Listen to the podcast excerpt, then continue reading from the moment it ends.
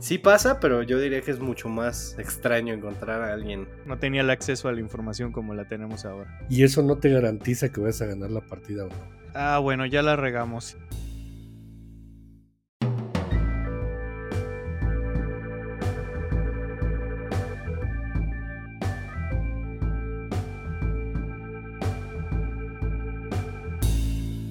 Bienvenidos a un nuevo episodio de Tupi Talk, un podcast de juegos de mesa donde juntamos a tres individuos y un invitado, todos apasionados por el cartón. Los saluda Josh y como siempre me acompañan las voces del Freddy Krueger de los fillers, Mario y el Jason Borges de los juegos Come Take That, Omar. ¿Cómo están chicos? ¿Cómo están? Buenos, buenos días en esta ocasión, buenas tardes, buenas noches en el momento que puedan escuchar este este programa. Gracias por estar nuevamente por acá con nosotros. Conozco a Freddy Krueger, pero, pero ¿cuál es la referencia para Omar el día de hoy? El buen Jason Borges, el de viernes 13, aquí aprovechando que ya estamos en el, empezando con el Spooky Month. Spooky pues Vibes. Excelente, pues pongámonos de a poco en el mood de, de estas cosas terroríficas. Bienvenidos. Josh, ¿cómo estás? Muy bien, aquí emocionadísimo por el invitado de hoy, pero fuera de eso, este, pues recuperándome un poquito de la espalda, pero aquí andamos, vivos todavía.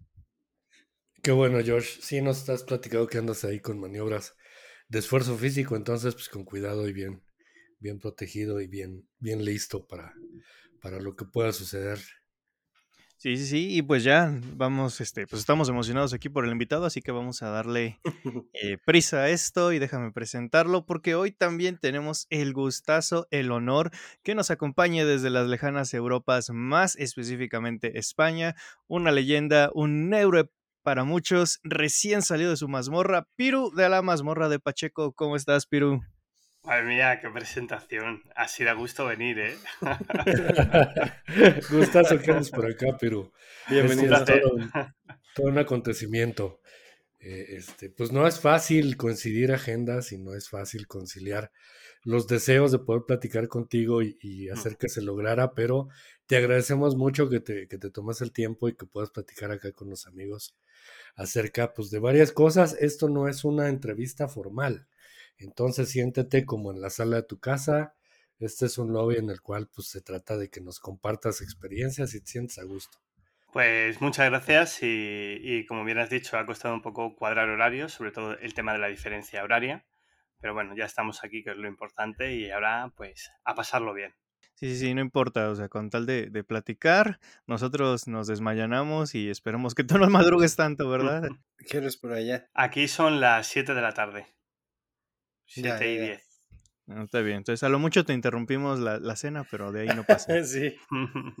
Y para quienes no conozcan a Piru y a lo mejor les suene el nombre de la mazmorra de Pacheco, hay una cosita que luego, luego quiero empezar a preguntar y es, ¿de dónde nace Pacheco? ¿De quién fue la idea de meter el, títere, la marioneta, este, porque eso es algo que se ha vuelto súper característico de tu canal. Estoy seguro que algunas personas ubican más a, Pacheco que inclusive a ti o a Michu de repente. Sí, de hecho, alguna vez nos han dicho, hombre, tú eres Pacheco, ¿verdad? Y digo, bueno, casi. O sea, que, nos ha pasado que, Pacheco sea más famoso incluso que nosotros. Pues la verdad es que eh, Pacheco ya existía de antes en una webserie que hicimos hace mucho tiempo que se llamaba Canal Friki y era pues uno de los personajes de esa webserie. Y cuando decidimos empezar el proyecto de juegos de mesa, fue justo el que sugirió que Pacheco fuera el jefe. Así que, pues, pues justo dijo eso. Yo dije, pues si va a ser Pacheco el jefe, pongámosle un nombre friki con el que nos sintamos identificados, que sea la mazmorra de Pacheco. Y así fue un poco como quedó. Aunque en realidad, eh, siendo justos, el empuje inicial o el vamos allá eh, fue de Chemi, que fue el que dijo, venga, vamos a hacer lo, de, lo del canal de juegos, que creo que puede funcionar. Fue un poco el, el motor que hizo que esto arrancara. Ya el canal de YouTube, más de 100.000 suscriptores. Se dice fácil, pero es una historia de cuántos años, Perú. 10 años y pico y la verdad es que muchísimo, muchísimo, muchísimo trabajo detrás. Eh, ha, sido, ha sido duro y ya son 102.000, o sea que, ya van subiendo. De hecho, el último mes ha subido mucho, que ya se nota que se acerca la Navidad, pero ha sido muchos años de mucho trabajo, mucho esfuerzo y mucho sacrificio. y la verdad es que llegar a los 100.000 era, pues al principio era algo imposible para nosotros, ni nos lo planteábamos, pero según veíamos que, existía la posibilidad, como mm, cada vez como que lo esperábamos con más ganas y, cuando ha llegado, pues, pues, bueno, te puedes imaginar, muy contentos del logro. Toda una celebración, muchas felicidades por, por ese logro y ojalá que vengan muchísimos más. Diez años entonces ya de historia y, creo que en el medio han pasado muchas cosas.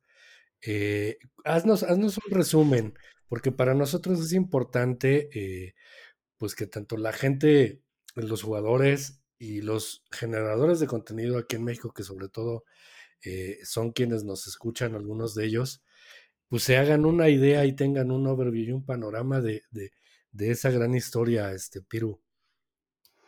Pues verás, haciendo un poco un resumen, empezamos sin mucha idea de a dónde llevaría esto. El primer año pues empezamos con nuestro formato normal. Los canales que había ya de antes nos apoyaron y nos, pues, nos abrieron un poco los brazos cuando llegamos.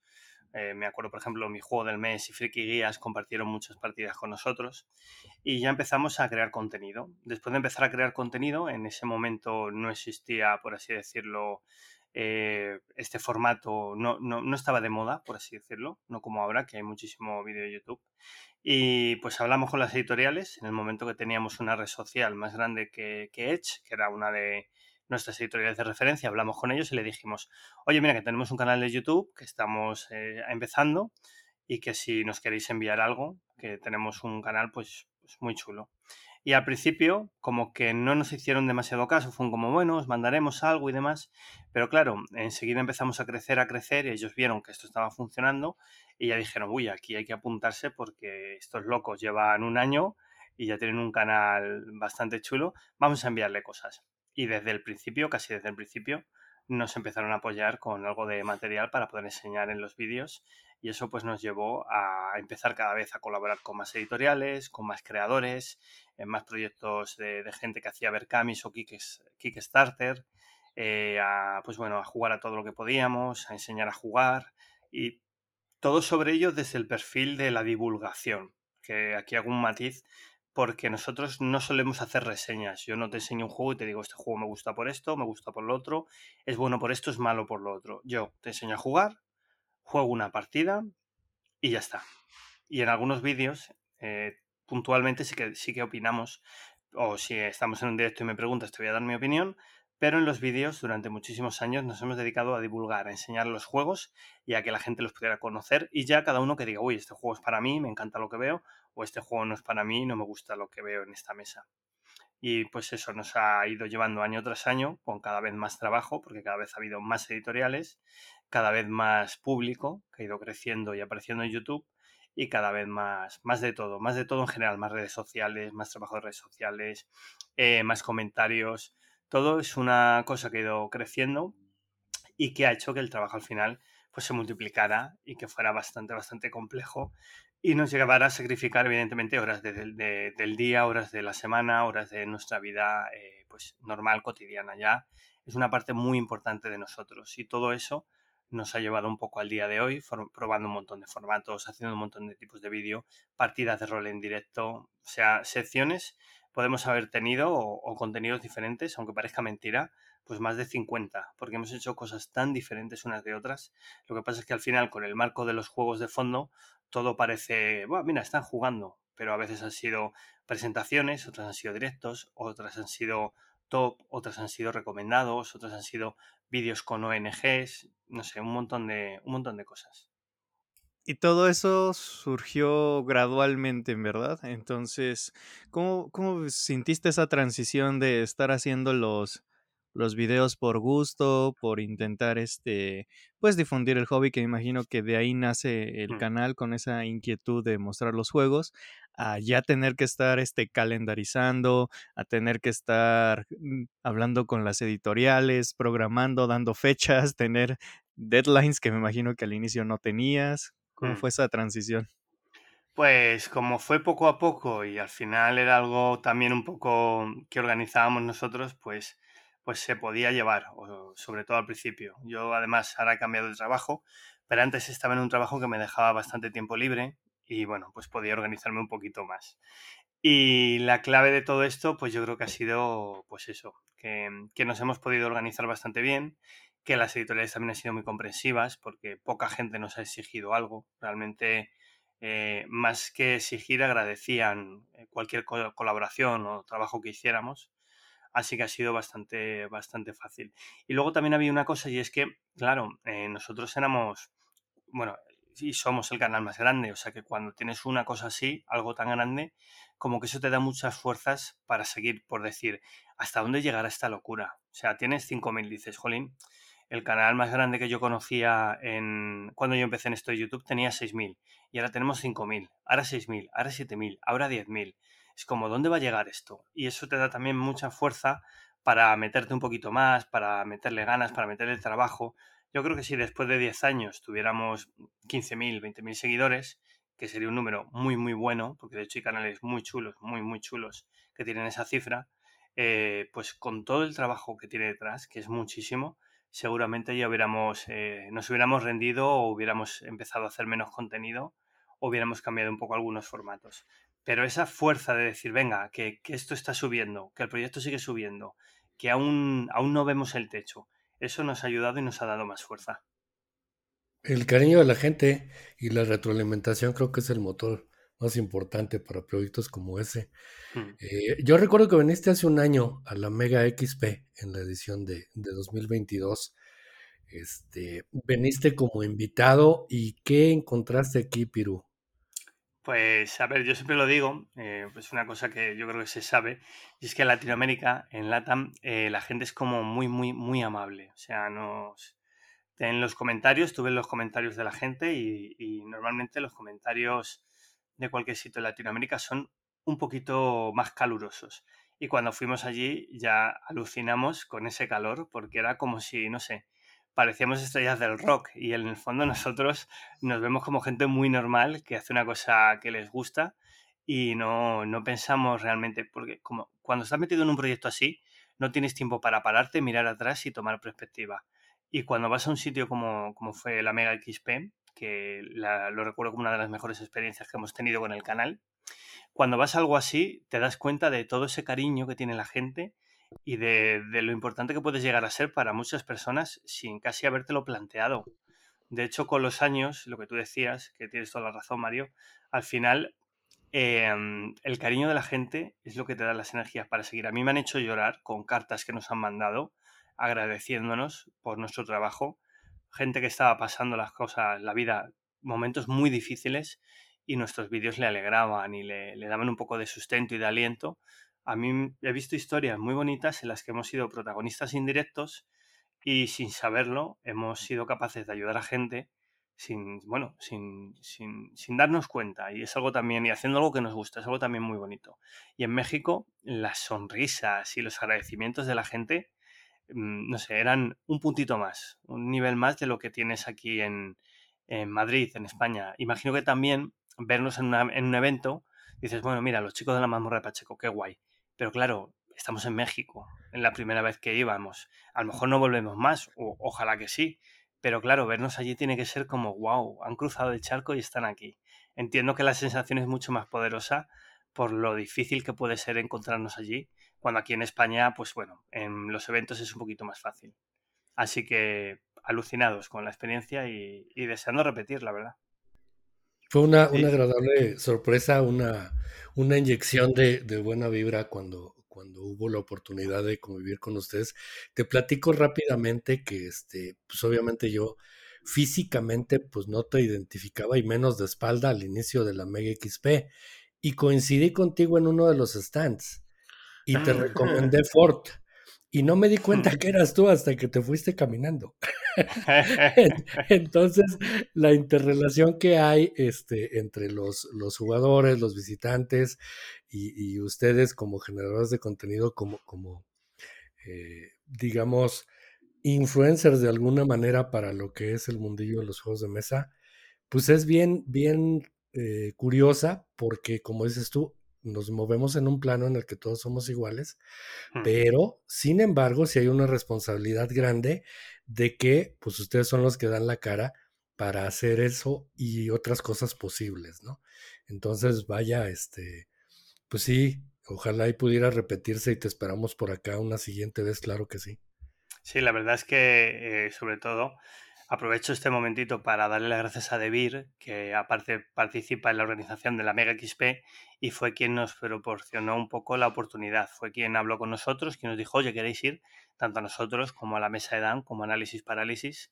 Eh, Debir hizo una apuesta fuerte, eh, invirtiendo dinero, pagándonos viaje y pagándonos estancia, para hacer de ese año de la Mega XP un año diferente y muy bueno. O sea, bueno, me gustaría pensar que muy bueno, eso ya que cada uno juzgue, pero la oportunidad de traer a, medios de España que de otra manera hubiera sido muy difícil, yo creo que ahí el trabajo de Debir y el esfuerzo y, y lo que hizo me parece un detalle muy, muy bonito para la gente de México. Me parece, a mí me parece un regalo en realidad.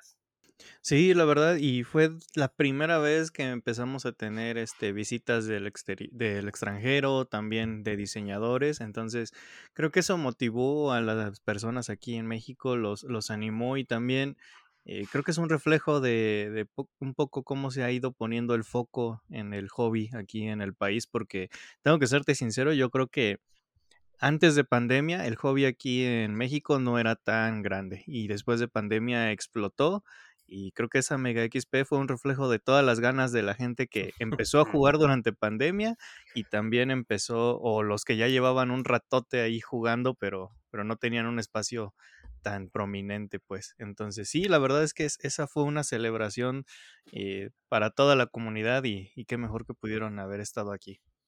Precisamente fue la primera este, reunión, o sea, fue la primera salida al mundo exterior después del, del encierro.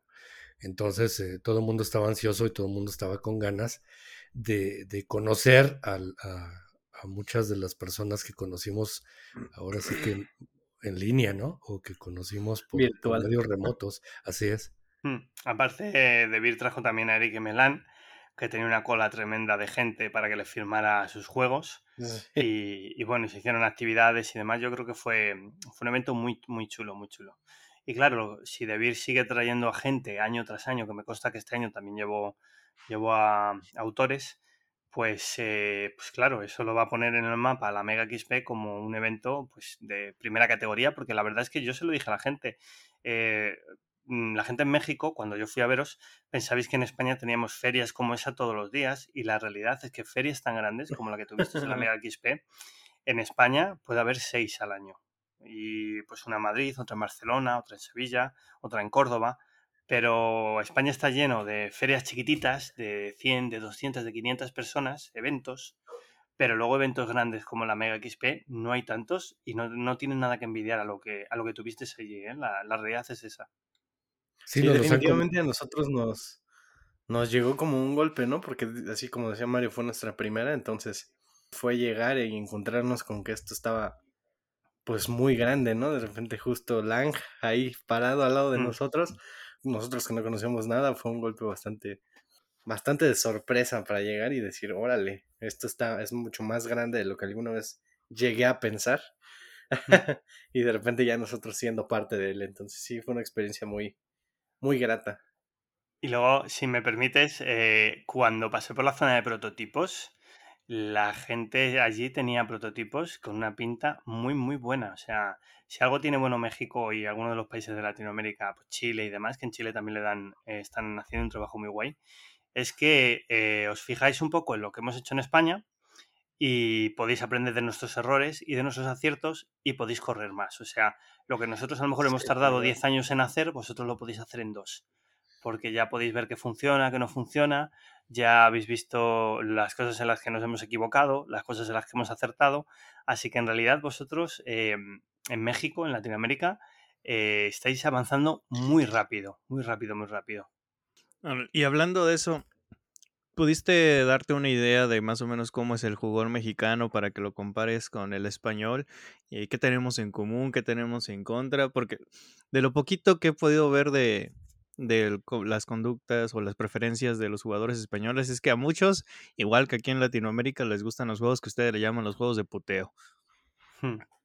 Sin embargo, con los años, la gente que juega más acaba un poco pasando de los juegos con tanto puteo y prefieren juegos con, pues incluso los cooperativos o colaborativos, o juegos con menos, con menos interacción negativa. Yo creo que así, en diferencia, eh, pues en Latinoamérica es un poco como pasaba aquí en España en los 90, que te gustaban los juegos de cuatro horas, con mucha preparación, con mucho despliegue, con mucho trabajo, porque con un manual bueno, y se disfrutaban las, las, tazas de café largo. Sin embargo, en España se disfrutan las tazas de café corto, los traguitos y a otra cosa, porque como tenemos menos tiempo y tenemos tantos juegos, eh, a nosotros nos es mucho más eh, gratificante un juego que preparas en 20 minutos, que juegas en una hora y que recoges en 10. Y luego juegas a otra cosa. Así que yo la mayor diferencia es que allí seguís, os, os sigue gustando los juegos un poquito más elaborados, más largos. Y en España jugamos a cosas un poquito más rápidas y un poquito más, más fáciles de, sacar a mesa. Eh, si me equivoco, decídmelo, porque claro, vosotros lo sabéis mejor que yo. Vaya, nuestra percepción hubiera sido totalmente distinta a esa. ¿Sí? Creo que sí, tal cual, creo que digo, hasta Josh lo ha comentado en muchos episodios, todavía la naturaleza de nuestra de nuestro hobby sigue siendo muy party, muy de fiesta, muy muy relax. Y por otra parte ya tal cual los más experimentados, sí, sí, sí disfrutan de un juego de 4 o 5 horas. Entonces, sí pasa, pero yo diría que es mucho más extraño encontrar a alguien, algún Eurogamer antes que alguien que pueda jugar otra cosa más sencilla. Sí que es verdad que, por ejemplo, los grandes clásicos eh, pues se juegan un tiempo y cuando has jugado a ellos pasas a otra cosa más moderna. Y, por ejemplo, en España la gente pues no juega tanto al Catán, eh, no juega tanto al Muskin, no juega tanto a Ciudadelas, son juegos que jugaron hace 20 años y la gente está jugando otras cosas.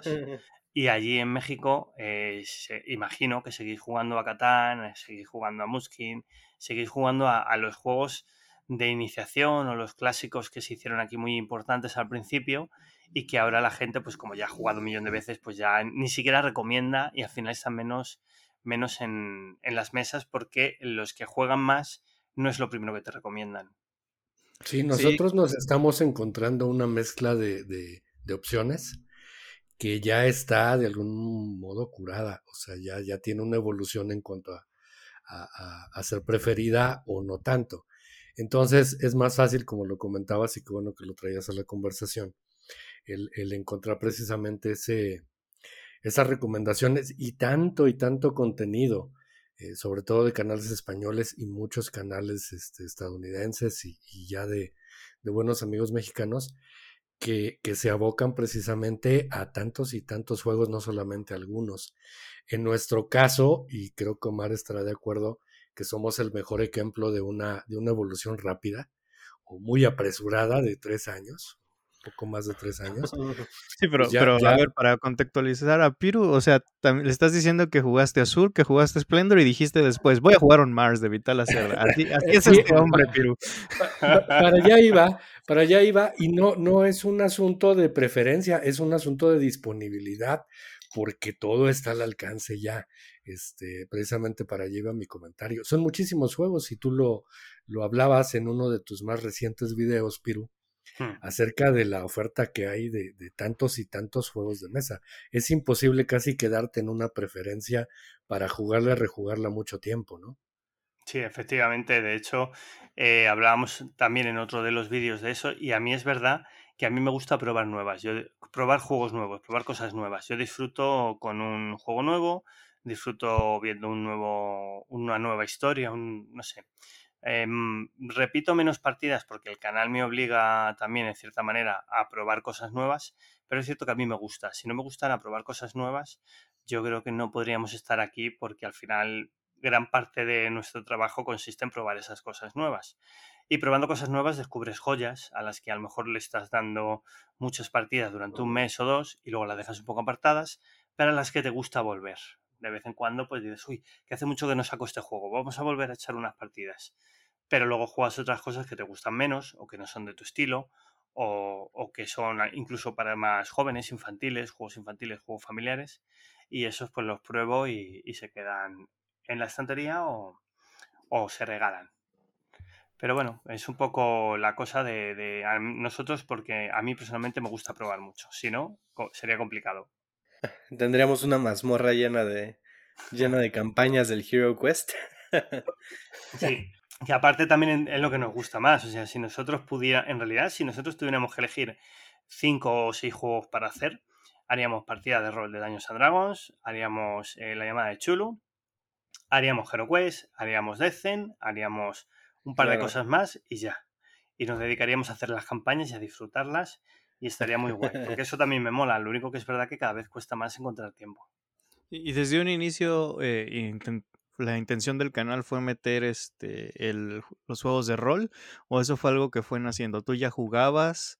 ¿Cómo fue que, encontraste esa armonía? Porque si bien es cierto que son hobbies que comparten cierta esfera, también son, son diferentes y la audiencia puede ser... Estoy seguro que tienes gente que juega rol, pero que no juega juegos de mesa mm. entre las personas que te ven y viceversa.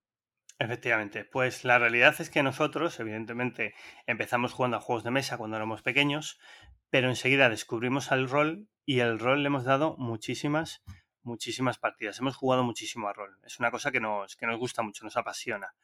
Así que cuando empezamos el canal teníamos claro que alguna cosa de rol querríamos hacer. Eh, la idea era hacer algo de juegos de mesa, pero yo no recuerdo en qué momento se hizo partida o cómo salió, pero, no sé, fue algo natural para nosotros porque era lo que nos gustaba. Lo que sí que me ha recordado, y es algo curioso, cuando empezamos con el canal dijimos, vamos a hacer vídeos abriendo los juegos, el típico unboxing. Vamos a hacer vídeos enseñando a jugar, el típico cómo se juega, el típico tutorial. Pero también dijimos, podríamos hacer un tercer vídeo para ver qué tal funciona jugando a los juegos. Y dijimos, va, pero eso lo va a ver alguien, pues eso no lo va a ver nadie, un vídeo jugando, eso tiene que ser muy rollo, ¿no? Como con los videojuegos, pero juego de mesa. Bueno, venga, vamos a hacer partidas. Y nos decidimos hacer partidas sin tampoco, porque claro, en esa época yo creo que casi nadie o nadie hacía partidas en mesa, con una cámara delante. Y nos empezamos a hacer esas partidas y vimos que los unboxing y los cómo jugar te traían a la gente, pero que las partidas te la fidelizaba, hacía que se quedaran y aparte ayudaba mucho más a entender los juegos, que yo te puedo contar de qué va un juego, pero muchas veces hasta que no me ves tirar los dados, mover los cubitos o, preparar mi miniatura, no entiendes exactamente cómo funciona una mecánica. Así que fue un acierto casi que salió un poco de, casualidad. Yo creo que mucho tiene que ver que era un territorio virgen o que era poco mm. explorado. Entonces las opciones eran muchas. Y quiero aprovechar que, hace rato en, tu oferta de lo que nos platicabas decías que, ya nos podemos dar cuenta en lo que eh, ustedes se han equivocado, o el mercado, los jugadores allá en, España. ¿Tú qué podrías resaltar como, como grandes puntos en lo que deberíamos tener cuidado en esta, en esta evolución que va retrasada muchos o varios años respecto a ustedes, Piru? A ver, Mario, el, programa, el problema gordo que tenéis en realidad es que no os dejan comprar juegos en España sin, sin sangraros en la vida. O sea, es carísimo comprar fuera, es una pena.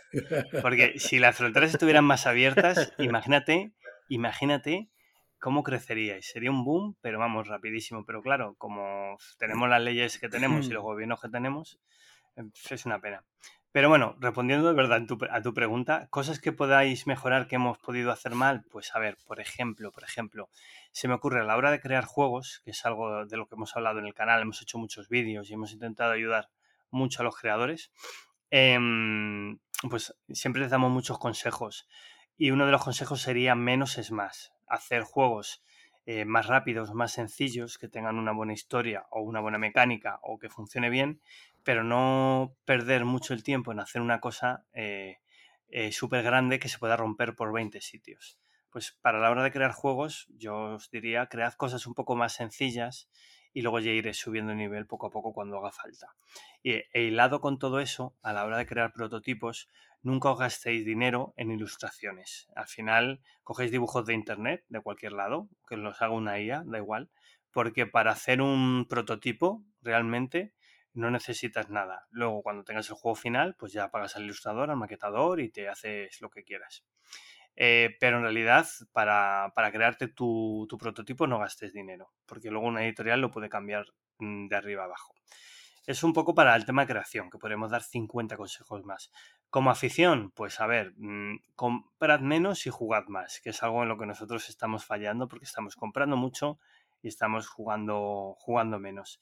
Y aquí el problema que estamos empezando a tener es que hay muchísima editorial, muchísimos juegos, pero no hay tantísima gente que juegue eh, para la oferta que hay. Tenemos demasiada oferta.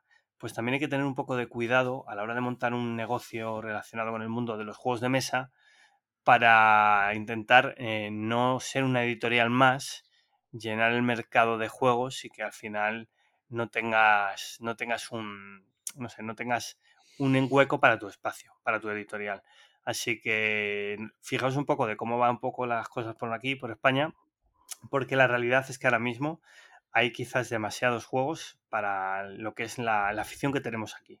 Por eso a ver si abre las fronteras y os podemos enviar cositas, que están todas las editoriales locas. Estaría bellísimo, que te digo? Sí. Oye, y abarcaste ahorita eh, varios, varios ángulos. Pero eh, creo que lo único que nos hace falta cubrir es eh, respecto a la generación de contenido.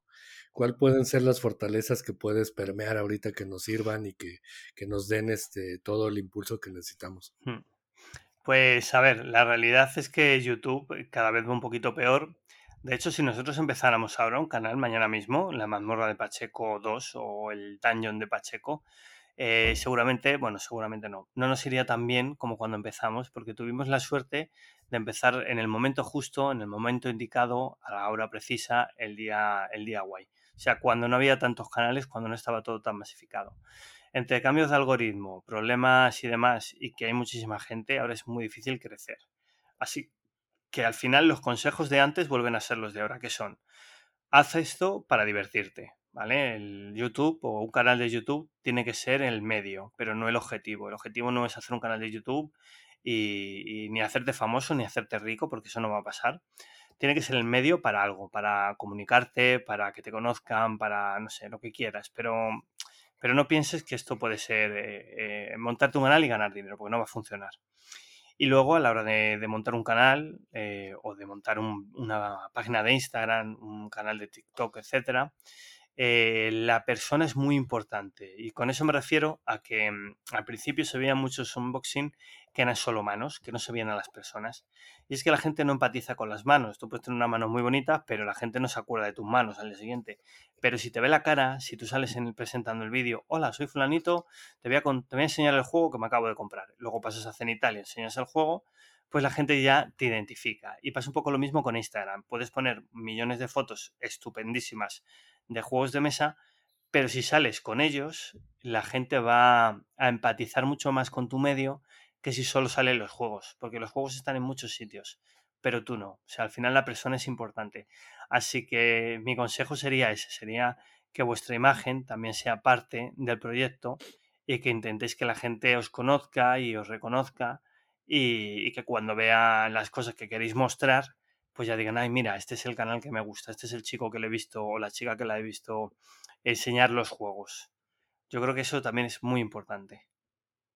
Y es que la verdad sí tienes toda la razón. Cuando creas un proyecto de juegos de mesa, eh, creo que todos, todos los proyectos, la gran mayoría han nacido por pura pasión, por el deseo de mostrar el hobby que tanto nos gusta, y por el hecho de, inclusive hasta encontrar gente, ¿no? Así de, híjole, en mi ciudad nadie juega, pues ya un canal y ahí que me vayan mandando mensajitos de, oye, vente a jugar acá o cosas así. Este, creo que es una de las cosas que más valoro de, de este hobby, toda la interacción que hay con las personas. Como es un hobby que no es como los videojuegos en el cual puedes estar en tu casa y ahí jugando y quizá nunca conozcas a las personas con quien juegas.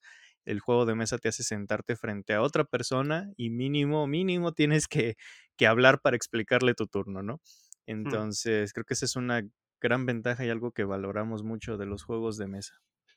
Sí, la parte social es, eh, sin lugar a dudas, lo, lo, que lo hace grande este, este mundillo, lo que lo hace fuerte. Así es. Oye, me da curiosidad. Tú dices que el canal lleva 10 años, imagino que jugabas ya antes.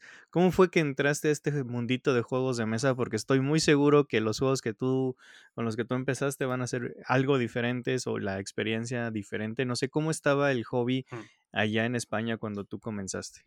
Pues yo empecé con, bueno, en realidad aquí en España yo llevo jugando toda la vida prácticamente y yo empezaba con juguetes, lo que son juguetes. Y con juguetes me refiero a los juegos de mesa masificados como el Operación, el Quién es quién, el Cluedo, el Misterio, en mi época, juegos que, se compraban los niños para jugar. Pero ya lo que sería un juego más moderno, un juego más de especialista, fue con 14 años cuando probamos el Hero Quest. Que es cierto que no es un juego perfecto, tiene muchas cosas que se podrían mejorar. De hecho, la nueva edición ha arreglado muchas de ellas. Pero esa primera, primera experiencia con el Hero Quest, con ese mundo de fantasía, espadas, magias, orcos, goblin, todo eso nos, nos caló muy hondo. Y fue un poco lo que nos empezó a hacer que nos gustara todo este mundo de la fantasía. Yo ya había leído El Señor de los Anillos, o me lo estaba leyendo, porque yo me, me, lo leí con esa edad, más o menos. Así que era un mundo que me gustaba ya, una fantasía que me evocaba cosas muy guays. Y al poquito empezamos ya a jugar al rol, al, al Señor de los Anillos, y poquito después al rol de Dungeons and Dragons. O sea que todo fantasía, como veis, fantasía épica. Y luego a partir de ahí, pues ya empezamos a conocer más juegos de mesa, más juegos de rol. Los primeros juegos de rol que conocimos, pues fueron eh, El Señor de los Anillos, Dungeons and Dragons y Vampiro, Vampiro la Mascarada. Serían un poco esos tres pilares. Y Star Wars de 6. Serían esos, esos juegos en los que empezamos con el rol. Y de juegos de mesa, pues lo que había hace, hace 30 años, que había pues a lo mejor 10 lanzamientos al año, o 15, o 30, pero vamos, no, no a la semana como ahora. Y yo jugaba al Muskin, jugaba al Ciudadelas, a los que he comentado al principio, jugaba al Catán, jugaba al Sí Señor Oscuro, jugaba al Carcasón, jugaba al Aventureros al Tren, a esos juegos que siguen siendo clásicos a día de hoy, que siguen funcionando y que se siguen vendiendo, porque Catán, aunque os decía que en España los jugones más jugones ya no lo juegan, es cierto que se siguen vendiendo muchísimos Catanes. Siempre hay gente empezando empezando con el juego que les suena más o que alguien les ha regalado. Así que serían esos juegos con los que empezamos, tanto en rol como en juegos de mesa, hace pues eso, unos 30 años aproximadamente. No, y yo me siento viejo diciendo que empecé en el 2014 a jugar, santo Dios, no, no, no, mis respetos, ¿eh? O sea, yo, yo andaba en andadera cuando tú ya corrías maratones, pero... No, pero a ver, tampoco pasa nada en realidad. A mí me ha gustado mucho jugar toda la vida y, y, de hecho hemos jugado mucho más tiempo al rol que a juegos de mesa. Empezamos con Hero Quest, pero luego lo que nos encantó fue el rol y estuvimos jugando mucho, mucho, mucho tiempo a, a juegos de rol y alguna cosita de mesa, pero muchísimo rol. Así que realmente, o sea, eso no te hace mejor que nadie, simplemente pues es la experiencia, más que mejor que nadie, es la suerte que hemos tenido. Hemos tenido la suerte de desde muy pequeñitos poder jugar un montón de juegos de rol y algunos juegos de mesa y hemos tenido esa ventaja, esa suerte no es por empezar antes no te, no te conviertes en un experto, porque al final eso, eso para eso que estudiar yo no quiero estudiar. no, al final, no, lo, que te conviertes en alguien, para mí, eh, llevar 30 años jugando te convierte en alguien que ha tenido mucha suerte y ha podido disfrutar durante mucho tiempo de este hobby, nada más. No, no lo decía por eso, sino por la envidia. O sea, yo en el 2014 decía, chin, ¿por qué no conocí esto antes? Sí. Entonces sí. Sí, no, no. O sea, porque en el 95 yo ya estaba vivo y podría haber agarrado un Catán, pero, hmm. no, tenía, no tenía el acceso a la información como la tenemos ahora. La óptica de ambos creo que tiene mucho sentido y tiene mucho, mucha explicación. Porque pues uno se va haciendo viejo, digo, perdón por utilizar las, las palabras creo más adecuadas, ¿no? Eh, eh, y, es un, es un hecho, quien me conoce, pues yo ya estoy por ahí de los 50 altos, o 50, 50 bajos más bien. 50 entrando bajos, 50 bajos, sí. Entonces, eh, podría parecer que uno está en un ambiente o en una situación en la cual pues no corresponde por, por muchos pues, prejuicios o por mucho cómo se dan las cosas, ¿no? Sobre todo por el término jugar. Pero pues nunca es tarde, digo, aquí la recomendación siempre ha sido que, que siempre hay un momento y una oportunidad para pues que, que, esa convivencia sea enriquecida con experiencias como en este caso los juegos de mesa o los juegos de rol o los juegos de cualquier tipo, ¿no? Pero sí es un hecho, Perú, y creo que estarás de acuerdo que la, la, la perspectiva cambia, ¿no? Las emociones cambian. ¿Cómo, mm. ¿Cómo, te ves ahora después de tanto tiempo? ¿Qué, qué tan diferente eres? Pues lo primero que voy a resaltar es que tú teniendo 50 y algo, puedes sentarte en una mesa a jugar con alguien de 20 y pico y, eso es maravilloso porque no hay diferencias en el juego, son dos cerebros jugando, dos personas y es algo muy bonito porque una actividad en la que podéis competir o compartir, porque hay juegos de competir y juegos de compartir, que podáis eh, disfrutar de esa actividad con esa diferencia de edad, con 30 años de diferencia de edad, no hay tantas cosas en realidad. Y me parece algo que es muy, muy chulo el que, el que frente a un tablero, frente a unas cartas, frente a un juego, todos tengamos luego el mismo perfil.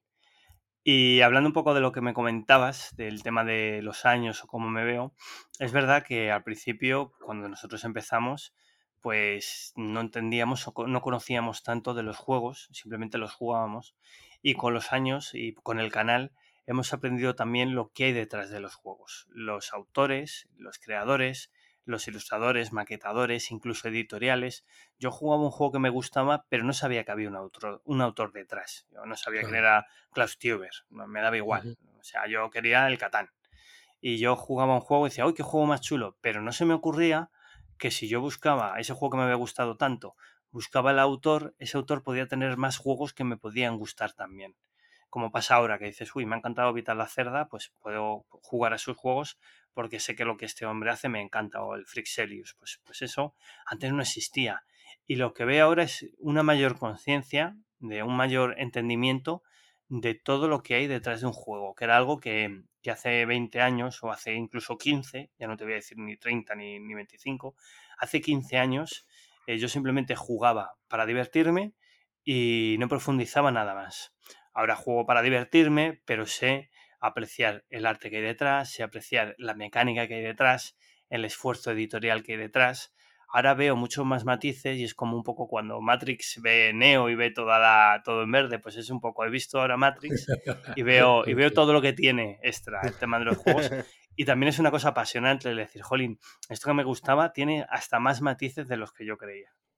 Claro, porque hay una evolución también de juegos, es decir, eh, la oferta se va ampliando hmm. y cada vez hay más y más juegos y uno no termina ni siquiera de conocerlos, pues hmm. mucho menos de, jugarlos o tener la oportunidad o el tiempo o el dinero incluso de, poder hacer que, varios o muchos de ellos pues, pasen por tu, por tu testeo, por tu disfrute, ¿no? Pues es un hecho que, que no da la vida para tanto. Entonces, algo que hemos impulsado mucho aquí en el canal es que aprendamos un poquito a ser selectivos, a que vayamos identificando nuestras fortalezas, nuestros gustos y eh, pues depurando nuestras fuentes de información para hacer un poco más eh, llevadero y sencillo el escoger un juego y que sea apto para ti o para lo que estás buscando, tus circunstancias. Y un ejemplo de ello es lo que comentábamos ahorita. Yo me he dado cuenta que, que los nuevos jugadores, la gente que va llegando al hobby, eh, creo que de, manera natural está llegando en, las etapas jóvenes.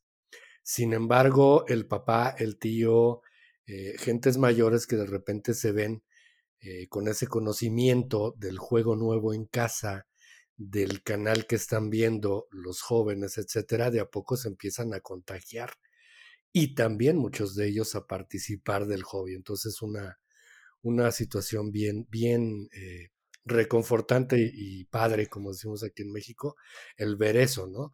Y tú hablabas acerca de la gente que te ha dejado mensajes, que, te ha escrito en, situaciones muy emotivas y pues es lo que, lo que queda como pago porque vivir de ello pues no es posible. Tú ya lo dijiste muy bien, Piru. Sí, sí, sí, no es posible. O sea, si quieres vivir de esto, tienes que ser con cosas relacionadas, por ejemplo, eh, pues montándote un Patreon, montándote una editorial, montándote eh, una tienda de juegos o un café de juegos, no sé, alguna otra cosa, eh, o, rentabilizando mucho a Twitch, dedicándole muchas, muchas horas y al final pues es algo que, si tienes un trabajo normal no vas a hacer porque al final es, es muchísimo trabajo para poco beneficio. De hecho el canal da muy poquito beneficio y nosotros si lo tuviéramos por necesidades económicas hace mucho tiempo que lo hubiéramos dejado y nos hubiéramos dedicado a cualquier otra cosa. Eso es, eso es un hecho realidad. Sí, claro. Y bueno, pues siempre queda esa, como, como decía, esa satisfacción, porque, porque el mundillo de los juegos de mesa pues brinda un, un satisfactor bien, bien emocional, bien chingón, y, y pues cabe la, la, toda, todo el empuje de, de, la gente que lo hace como tú. Eh, pues ahora sí que sin intereses de por medio. Ya si alguien pues de, entrada por ahí monetiza de rebote, pues que qué bien. Y, Hmm. y qué bueno que muchos lo hacen, pero pues no es la intención final.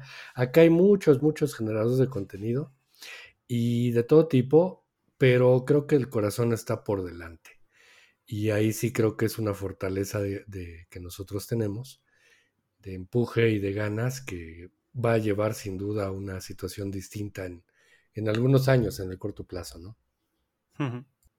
Pues sí, esperemos, pero de todas formas hacemos esto de todo corazón y pues es lo que importa, porque como dije, este hobby nos apasiona y pues es algo que amamos, es algo que, que si me hubieras dicho que en, yo nada más por hacer el podcast hubiera tenido la oportunidad de conocer a Piru de la mazmorra de Pacheco, a lo mejor no te lo creo, pero bueno, ahorita estamos aquí platicando con él y todo, y quiero aprovechar que, que Piru es de la vieja escuela, lo digo con todas la- las buenas intenciones, Es con cariño, claro. Exactamente. ¿Cómo has visto tú, Piru? Porque me llama mucho la atención el, el- la implementación de las apps en los juegos de mesa.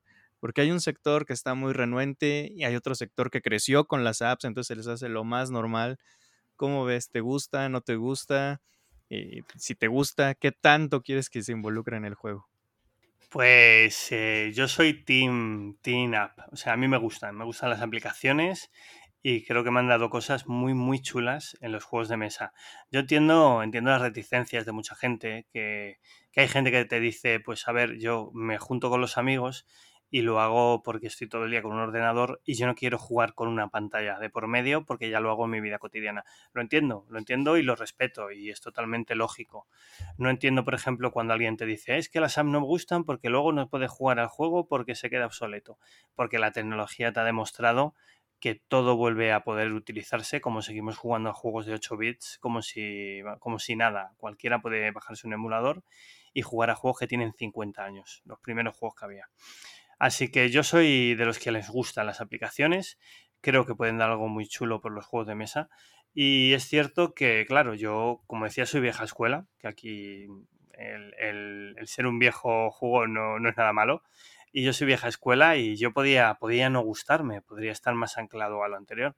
Pero yo creo que soy de las personas que disfrutan de las cosas nuevas, que les gusta probar cosas nuevas, que no se cierra a nuevas partidas o nuevos modelos de juego y luego ya los prueba y le gustan más o le gustan menos, pero yo intento, intento jugar a todo lo que puedo y no decir que no a prácticamente nada. Y he tenido muy buenas experiencias con aplicaciones y creo que, que son, son herramientas muy muy útiles con las que sin ellas algunos juegos no funcionarían igual de bien. Por ejemplo, por poner un ejemplo, los Unlock me parece que con la aplicación ganan muchísimo y están muy muy bien y yo no me los imagino ya sin ellas. Y me parecen más divertidos que otros, eh, otros juegos de escape que no tienen aplicación. Y luego, por ejemplo, Mansiones de la Locura, el 2, está mucho más equilibrado que el 1 gracias a esa aplicación que a mucha gente no le gusta, pero la realidad es que yo jugaba al 1 y podía hacer lo que quisiera con los rivales y en el 2 con la aplicación, como todos nos enfrentamos a la aplicación, estamos en igual de condiciones. El otro punto, por ejemplo, en el que a lo mejor mola menos o gusta menos es en el Destin.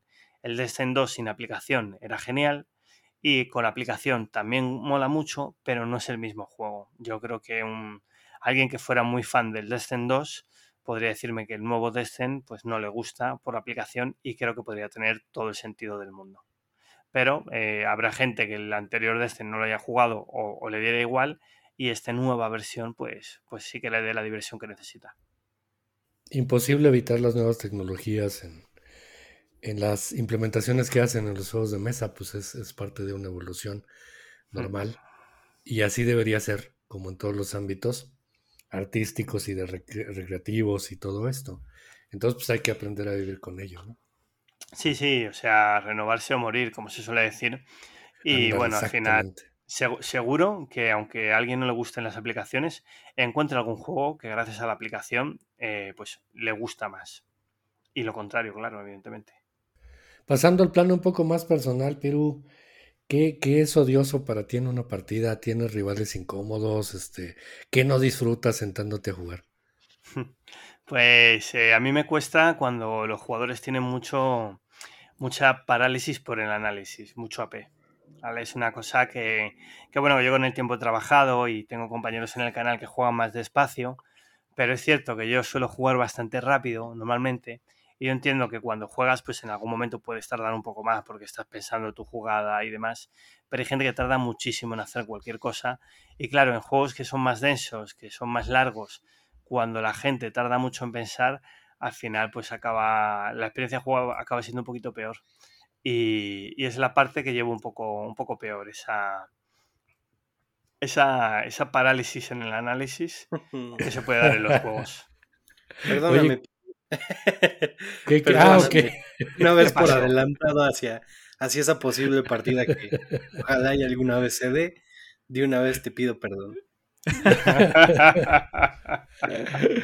Sí, es, es un chico pausado, pero, pero bien, o sea, a final de cuentas, cuando hay una resolución de tu análisis es muy buena, casi siempre, entonces. Nada, nada, eso pues con, cuatro, con cuatro palizas se lo curo. No, por supuesto. Oye, ¿cómo lo enfrentas, Piru? O sea, ¿qué le avientas por ahí un, un vaso o qué, este, qué haces para que no se dé? No, a ver, si en realidad eh, que alguien juegue despacio mm, eh, no debería molestarme. La clave es que es algo, el problema es mío, no es suyo, no es de la persona que juega despacio. Y yo intento, pues, asumirlo, decir, venga, pues soy yo, que soy un ansias, que voy muy rápido siempre, que yo cuando juego, normalmente cuando estoy moviendo mi figura o mi cubo o haciendo mi acción, yo ya tengo pensado lo que voy a hacer las próximas tres acciones. Y, o dos, depende del juego, lo difícil que sea, pero normalmente yo ya sé lo que quiero hacer casi pues los próximos dos, tres turnos. Así que cuando llega mi turno solo tengo que hacer lo que quería hacer o si la situación ha cambiado, pues hacer una de las variantes que tenía pensadas. O sea que más o menos cuando yo juego, voy haciendo como varias partidas en mi mente. Pero claro, cuando llega el turno de mucha gente, mucha gente que dice, a ver cómo está la partida. Vale, pues a ver qué puedo hacer. Pues a ver, pues puedo hacer esto o lo otro. Ah, mira, esto también. Y es la parte que es como, ah. O sea que la realidad no es que los demás jueguen lento, es que yo, pues a lo mejor juego más rápido y ese es el problema. Así que nada, lo que hago es que le suelo decir, vamos, te toca tu turno, venga, venga, puedes hacer esto, esto y esto. A veces incluso yo les doy buenos consejos, lo que yo creo que son buenos consejos, para, para que, para desbloquearles. Decir, es que no sé qué hacer. Digo, pues mira, si coges esto, te ganas dos de esto y tienes esto. Y es muy buena opción. Ah, pues vale, pues hago eso. Genial, ya está, me toca a mí. Eso está muy bueno y hasta para evitar que te bloqueen, ¿no? Creo que pues dar ideas para que no estorben es muy bueno. No, pero yo doy buenas ideas, ¿eh? Si con la idea me bloqueas, me bloqueas y punto. Y porque si yo te gano es porque he jugado mejor que tú, no porque tú no has visto algo. Si tú no ves una jugada, de hecho en mis partidas lo veréis, en nuestras partidas. Hay veces que me pico más que una mona y no te digo ni mu, pero en otras, por ejemplo, hace poco grabamos la partida de Lobos, que aquí lo edita Mevo Games, que es una empresa portuguesa. Y pues en los últimos turnos yo le decía a Bella Cámara, pues si haces esto, haces esto y te ganas estos puntos, acabas tú la partida y así evitas que yo juegue, que voy un poquito mejor. Sí, tal, digo, pues haz eso, acabas tú la partida y evitas mi turno, ¿vale? Tal, no sé qué. Y al final, pues ganó ella. Pues si yo me callo, hago yo mi turno, me gano unos puntitos y a lo mejor no hubiera ganado, pero ya te digo yo que algunos más le raspo, algunos puntos más le quito. Pero es verdad que eh, si sabes jugar al juego, que ya es su primera partida, yo había jugado más, lo lógico es que ella intentara terminar el turno eh, para hacer la puntuación ya y que yo no ganara más puntos. Así que es un consejo que yo creo que le tengo que dar a un primer jugador cuando ya tiene la partida resuelta porque ha funcionado mejor que yo en el juego.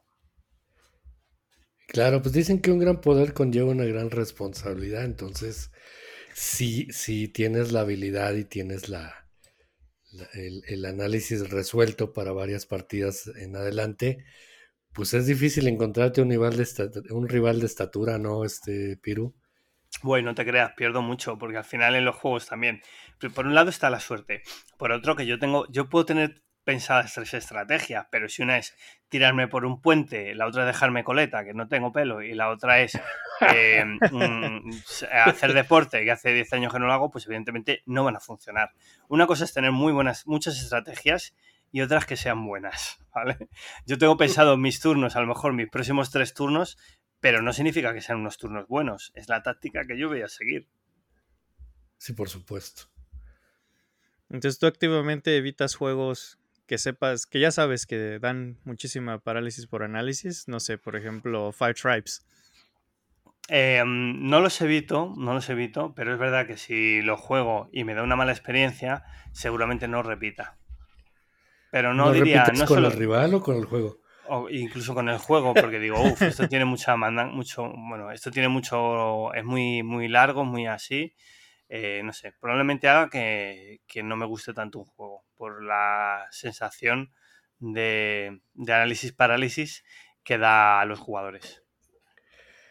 Pues fíjate que es la primera vez que escucho ya de manera profesional alguien que dice, bueno, tengo preferencias por ciertos tipos de juegos, tengo la fortuna de tener ciertos grupos de juego y también tengo una capa adicional en donde hago una combinación de ambos, ¿no?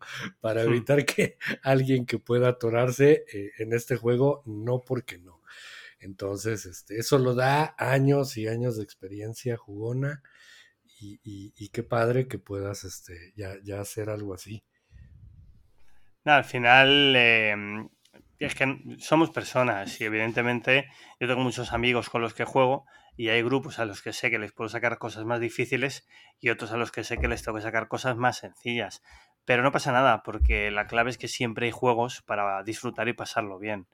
Y, ya está. Y luego tengo gente que juega súper, súper bien y sé que si tengo un juego más complejo lo puedo jugar con esa persona y seguramente me gane y disfrutarlo. Oye, es que es algo que ya también hemos platicado aquí. Eh, a veces somos muy egoístas, ¿no? Para, para seleccionar un juego, porque me gusta, porque es mi juego, porque lo vi, lo analicé, eh, lo aprendí a jugar o me lo enseñaron, etcétera, y lo quiero porque lo quiero.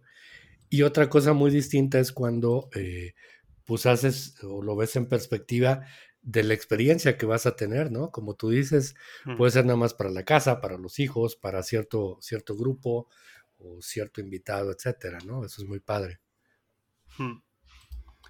Yo la verdad es que em, sobre todo es eso, yo tengo la cosa o el problema o la peculiaridad de que no elijo juegos por egoísmo, de quiero jugar a este que me encanta, sino es más bien en plan, es el egoísmo de tengo que jugar a este porque tenemos que hacerle vídeo en el canal y tengo que probarlo. Mis amigos ya saben que si vienen a casa les va a tocar probar un juego nuevo que estoy preparándome para el canal. Además, exacto. Exactamente. ¿Y tú eres quien enseña todos los juegos a todos tus amigos cuando van a, tu casa a probarlos? En 95% de las veces sí. Hay veces que no, que viene alguien con el juego y enseña, pero casi siempre cuando vienen a casa soy yo el que, el que lo enseña. En el canal, por ejemplo, Chemi se prepara algunos juegos, así que es él el que lo cuenta, pero en la vida cotidiana casi siempre soy yo.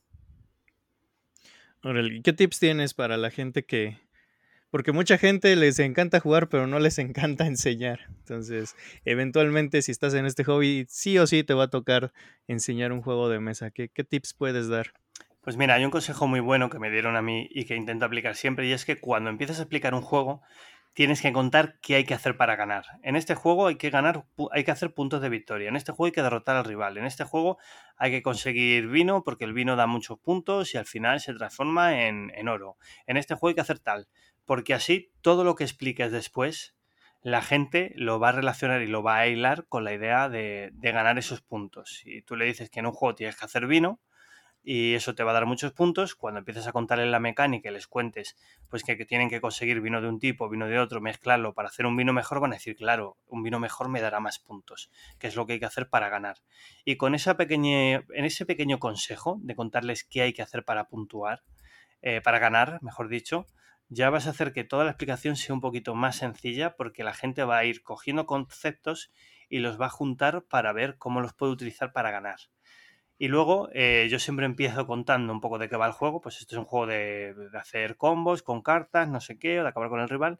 Luego cuento un poco de la preparación, muy poquito, hemos puesto aquí un poco el, ejemplo que hago con, el, con la mesa cuando hago, cuando hago tutoriales en el canal, pero no tan elaborado como en el canal pues hemos preparado los componentes, tenéis una mano de cinco cartas, que es vuestra mano inicial, eh, tenemos aquí el tablero, empezamos aquí, tal, tal, y, empezamos con el turno. Y ya les cuento el turno, pues cómo funciona eh, y demás. No les cuento muchas veces todos los detalles, a veces porque se me olvida, y según vamos jugando, pues les cuento más cosas. O alguna vez, si algo no es muy importante, por ejemplo, hay una fase de mantenimiento, pues cuando llega a esa fase de mantenimiento les cuento, y ahora aquí hacemos el mantenimiento que hay que simplemente levantar las cartas, eh, pagar monedas por tal y coger y alimentar a los trabajadores. Y ya está. Sí, porque luego he estado varias veces en la situación de que ya terminaron de explicar y, y suele salir la pregunta de, oye, y bueno, ¿y cómo gano?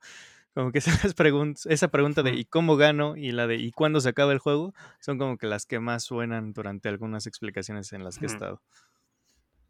Sí, sí. Eso también es bueno decir, pues son tres rondas, tal, no sé qué. Así que eso sería un poco por encima y ya os digo yo, no hay gente a la que le gusta que le cuenten absolutamente todo de un juego antes de empezar a jugar. A mí me da igual, a mí si me da los fundamentos básicos ya puedes ir ampliando información según juguemos.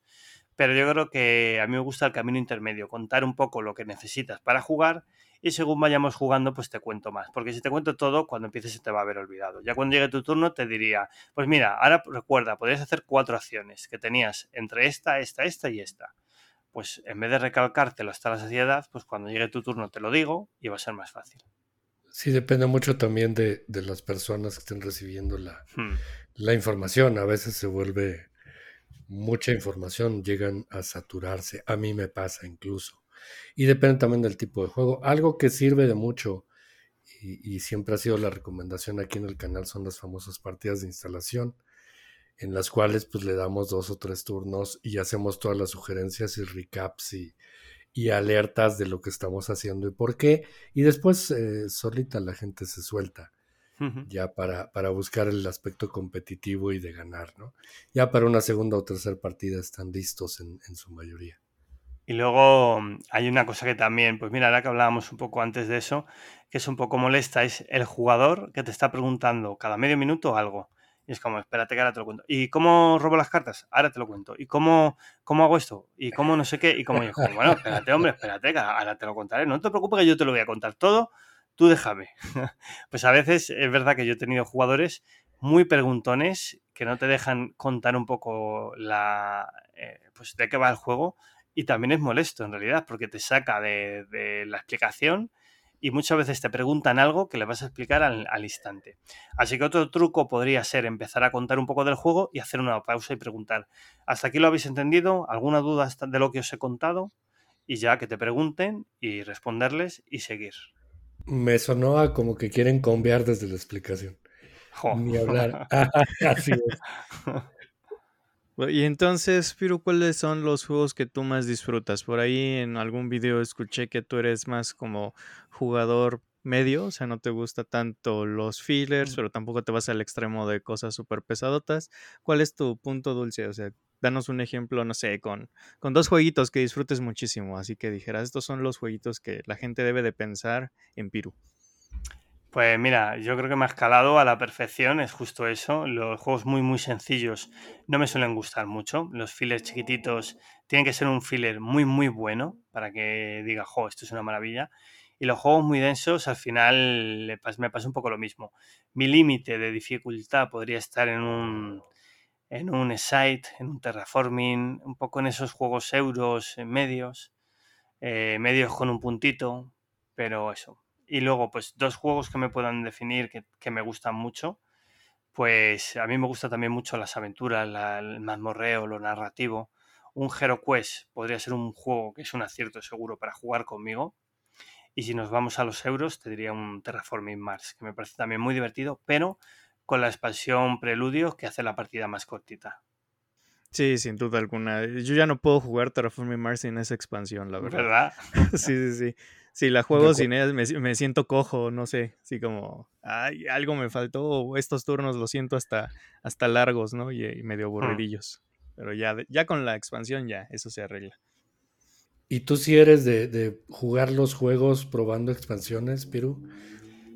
Mm, antes sí, antes cuando empezaba, de hecho el Galáctica le hicimos muchísimas, muchísimas partidas, teníamos varias expansiones, el Arkham Horror segunda edición también le hicimos muchas partidas con muchas expansiones, pero es verdad que a día de hoy, como hay tanto juego, al final no juegas tanto a las expansiones y lo cierto es que no, no tengo tantos juegos con expansión y no, no, no jugamos tanta expansión. Alguna vez cuando un juego te gusta mucho y sale una expansión la pruebas, pero incluso me ha pasado con algún juego que he probado la expansión y digo, mira, hasta casi que lo prefiero sin ella. O sea que expansiones sí, pero hasta cierto punto. Oye, y eso tiene que ver con tantos juegos que hay. Hmm. Demasiados. ah, que sí. ah, ah perdona, no sabía que era una pregunta. Pues, pues en, cierta manera sí, porque es verdad que antes, cuando no había tantos juegos, sí que le podía dedicar más tiempo a, las expansiones, pero ahora que hay tantos juegos es como, uff, ahora me tengo que mirar la expansión, me la tengo que aprender, hay que probarlo también, a ver qué cambia, qué no cambia.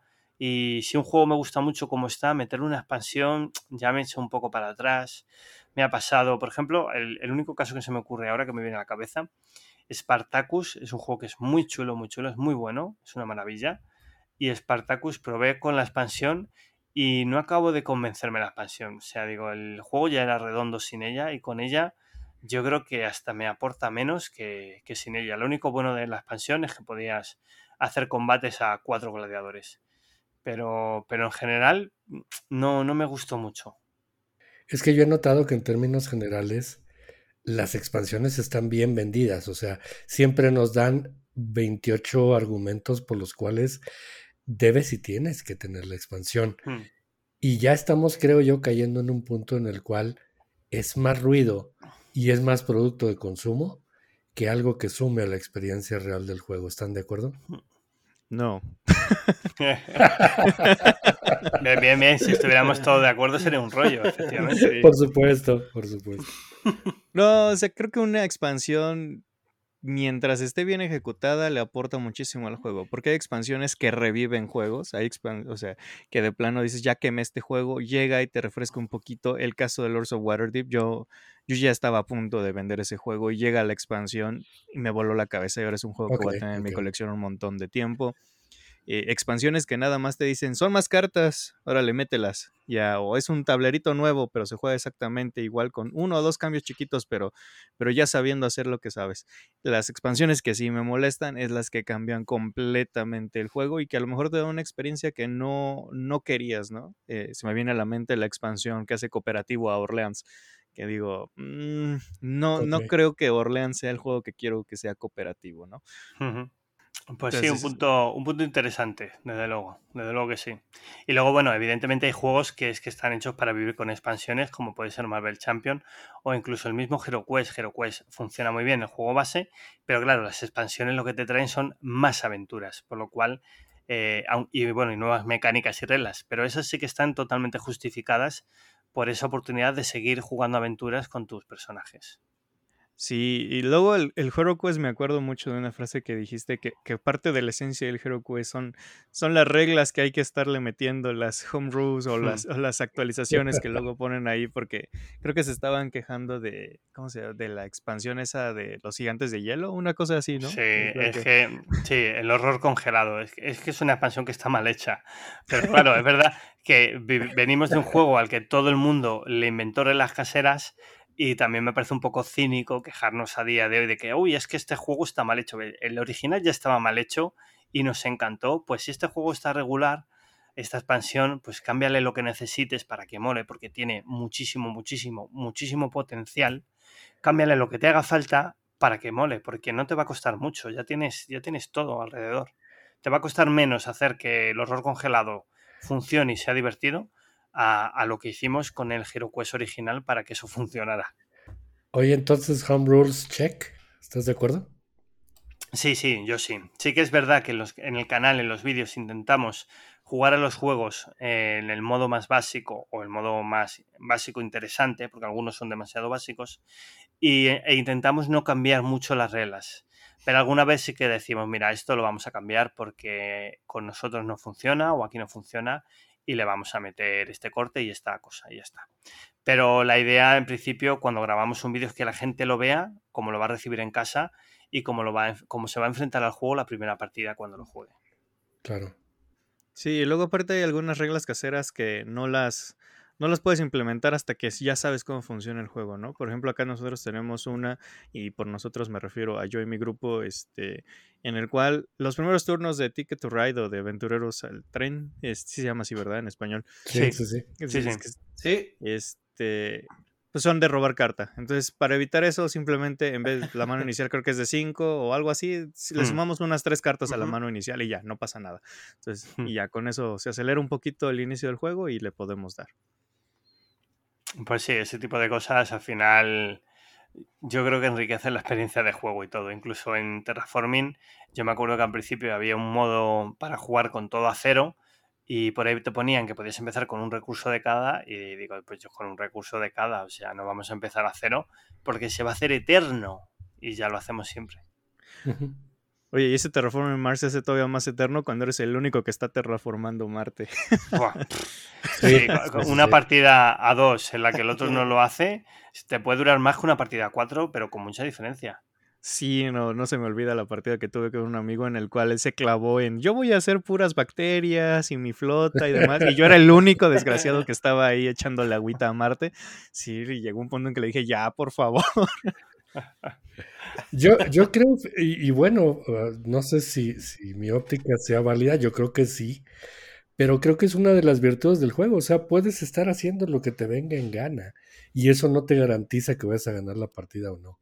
Entonces, este, pues se vuelve algo divertido, sí, en cuanto a variabilidad, pero sí, en, el aspecto tiempo, pues no hay control. O sea, por un lado no hay control de que no lo quiere hacer, pero es muy satisfactorio el hecho de que tú puedes forzar las cosas para hasta el fin del partida, ah, de la partida.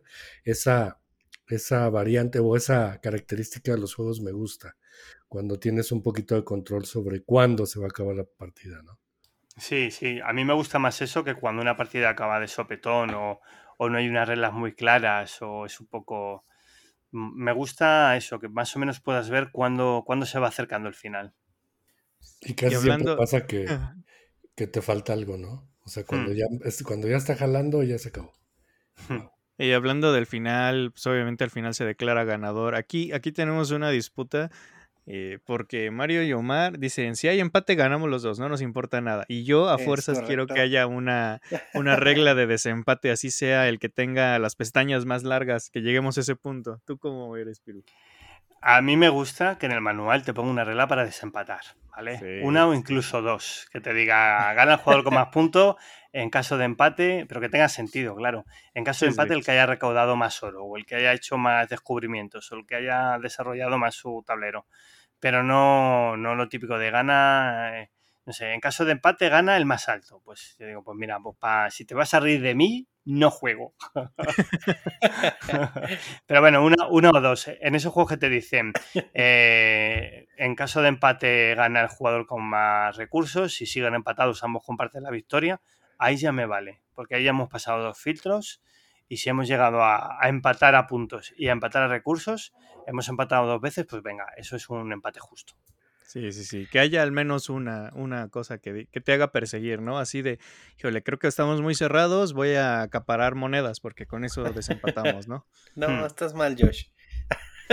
no, no creo. No. Fíjate que en juegos, bueno, me acuerdo, por ejemplo, de Dune Imperium, donde la batalla es a 10, 12 puntos, ahí totalmente requeriría mi, mi desempate. Hmm. Pero ya si llegamos en un juego, en un track a 150 puntos los dos, ahí ya, no, te lo mereces. Nos lo merecemos más bien. Ya, eso lo entiendo. Eso lo entiendo que al final son muchísimos puntos y claro, también mm, se supone, se supone que si un juego está equilibrado, pueden darse bastantes empates, pero claro, en 150 puntos lo más normal es que eso no pase muchas veces. Sí, sí, sí, claro. Sí, uno es el factor de, de la cantidad de puntos generados, otro es el tiempo.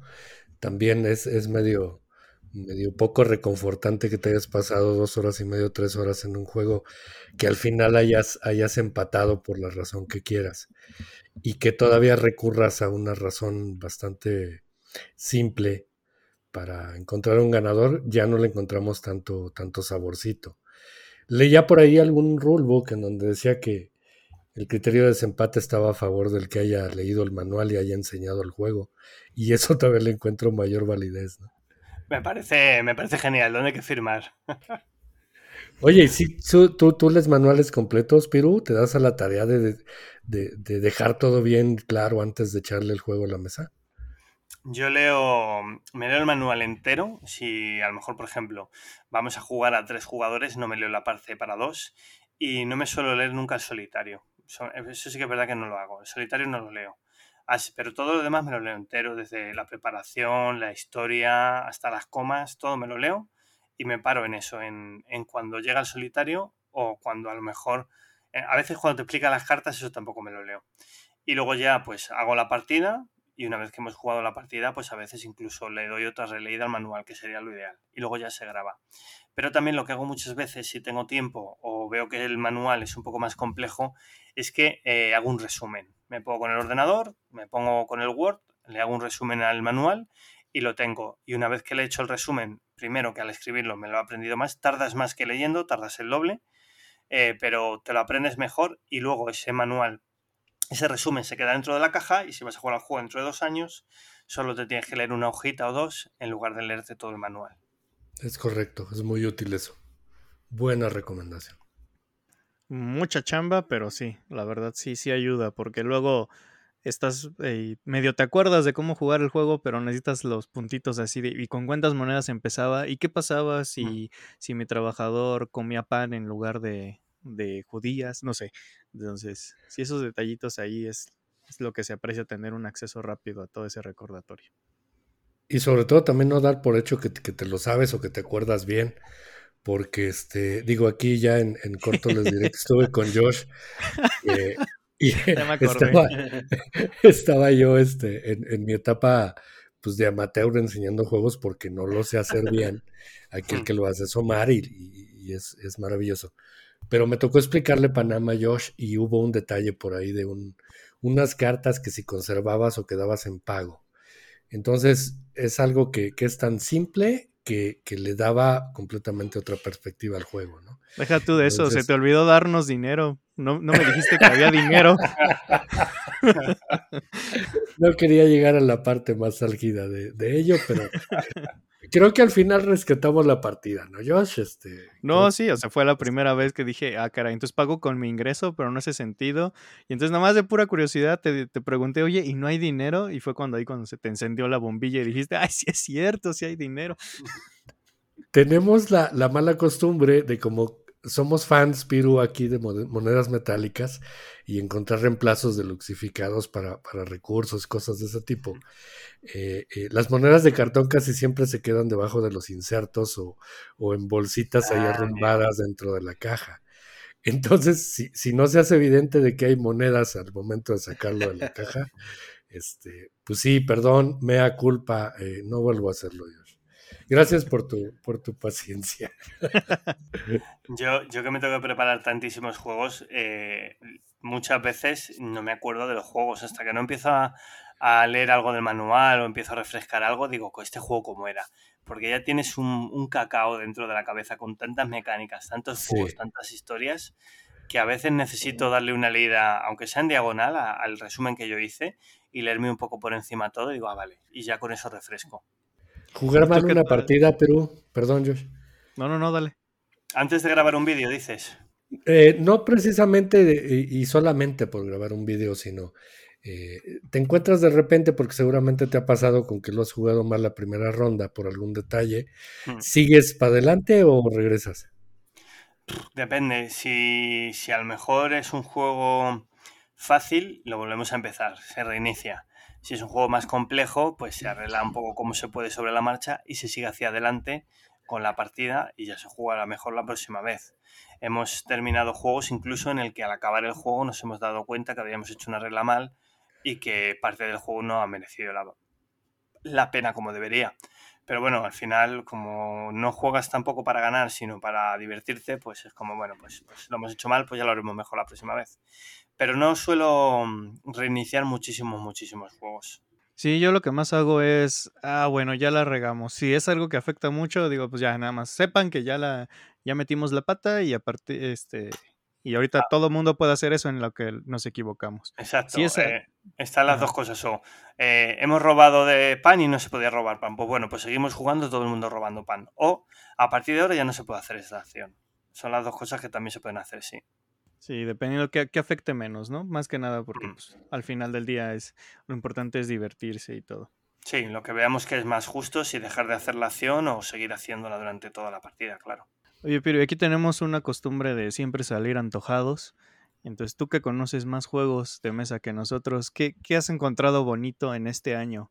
No importa que no sea del 2023, pero con que lo hayas encontrado este año, Ahí, ¿a qué, ¿a qué debemos echarle el ojo? ¿A qué debemos empezar a aflojar la cartera? No sé, una recomendacióncita. Pues mira, jugamos este año. Eh, claro, pasan tantos juegos que luego es difícil acordarte de ellos, pero el nuevo Zombicide, el Zombicide de Marvel, nos ha gustado mucho. Zombicide es un juego que cuando lo pruebas la primera vez te encanta, cuando le has dado 10 partidas lo odias, pero eh, la parte de Marvel me parece que es una reimplementación muy chula porque es más sencillo, más rápido y es muy divertido. O sea, de todos los Zombicide que hay, el de fantasía y el de Marvel serían mis favoritos. Y aparte de eso que es más, mucho más fácil. Y luego, no sé si conocéis, mira, estoy, me voy a revisar la página porque me acuerdo Chaos en Neverwinter, que es un escape room de Daños and Dragons, nos ha gustado mucho también. Nos ha parecido una idea muy, muy, muy chula. Así que yo también lo recomendaría si en algún momento llega allí. Y luego hemos jugado en inglés, que lo jugué hace poquito, eh, Daños and Dragons Onslaught. No sé ni, ni cómo se pronuncia bien en inglés pero es una especie de juego de batallas de escaramuzas para dos jugadores y de Onslaught nos ha, nos ha molado un montón. Lo pudimos probar eh, hace muy, muy poquito y lo subiremos al canal en una o dos semanas. No sé si la semana que viene estará. Y así que haya jugado últimamente que me haya gustado mucho. Eh, el, el Arcade, no sé si conocéis Arcade, si lo habéis visto en los vídeos eh, por aquí por España que lo saca la editorial Zacatrus. ah, el que es Legacy egipcio. O bueno, como campaña egipcio. Efectivamente. Se ve tan bonito. A mí me ha gustado mucho, pero es verdad que, hay bastantes críticas negativas eh, respecto a, a que. Mm, ¿Cómo decirlo? Bueno, aparte de la parte Legacy, que no suele gustar mucho, hay bastante crítica diciendo que es un juego como de exploración, pero que no exploras tanto y demás. Pero a mí me parece que es un juego que está muy bien. Me ha gustado un montón. Y terminaría con Evergreen, que es del creador del. Ay, ¿Cómo se llama? Del fotosíntesis, del mismo ah, autor. Ah, ya, ya. Y es, que es más euro, ¿no? Pero un poco. No, no con tanto take that como el otro. Efectivamente, ese más euro es. Y luego la clave que tiene, que tiene fotosíntesis es que en fotosíntesis gana más puntos cortando árboles y en el, en el Evergreen no. En el Evergreen realmente es un juego de árboles en el que no maltratas árboles. O sea, la realidad es que está mejor pensado. Y entonces esos son los últimos así que hemos jugado que recuerdo ahora mismo que me hayan gustado mucho. pues a mí me el Escape Room, oye. Creo que es uno, una rama de los juegos que nosotros, al menos Mario y yo, nunca hemos probado. Y sí, sin duda, ahora que, estamos, que hemos estado en tiendas, de repente veo un exit barato. Y digo, algún mm. día, algún día yo le llegaré con uno pues, para probar.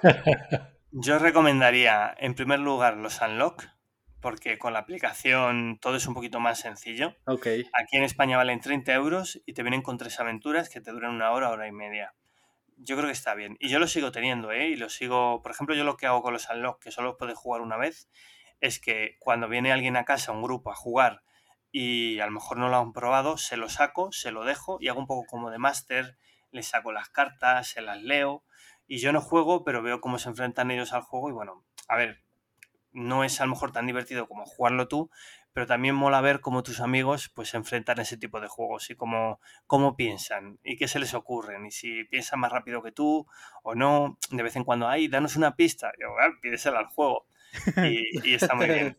Y el de Chaos en Neverwinter es que tiene una cosa maravillosa y es que es un escape room al uso con sus pruebas y demás, pero luego tienes que lanzar el lado para atacar, tienes puntos de vida, coges cartas de equipo, tienes esa parte de Dungeons and Dragons que está muy bien implementada en lo que es el juego y tienes la parte de escape normal, pero luego tienes la parte de Dungeons and Dragons de, de atacar, de defenderte y demás, que yo creo que le da una gracia especial que no tienen los otros escape, que simplemente resolver pruebas.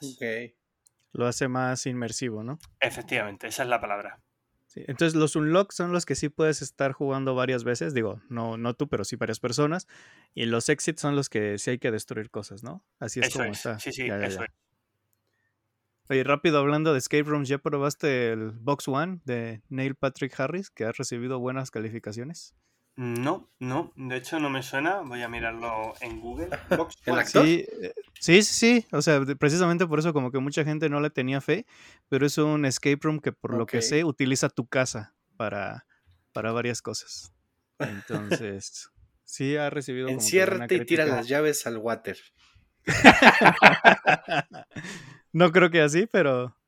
Pues no, no, lo conocía, la verdad. por ahí escuché que hay algo que haces hasta con, con tu congelador y cosas. Entonces, sí, o sea, como nadie, nadie, ha querido dar así como que una, un spoiler muy grandote, pero sí a mucha gente le ha gustado. Y tiene esa como que esa inmersividad. El, el, actor tiene, el actor tiene que ser un friki, friki, friki, porque todas las cosas que ha hecho. Bueno, es el actor del cómo conocía a vuestro, a vuestra madre, el eh, ay, ¿cómo se llamaba en la serie? No me acuerdo. ¿Cómo se llama? Sí, sí, sí. El, el, el, gigoló, el galanote. Barney. Barney, Barney, es verdad, Barney. Barney. Barney Stinson. La serie. Pues, pues Barney Stinson, y bueno, pues tiene una pinta de fricazo. Y, y me creo que haya hecho un juego chulo, ¿eh? Porque, no sé, me da, me da buen feeling este chico. Pues nada, lo, lo pondré en el radar. Ya, si luego este, sale ahí una reseña en la mazmorra de Pacheco, ya iré, iré y pondré emojis de, de llanto, de que yo lo hacer.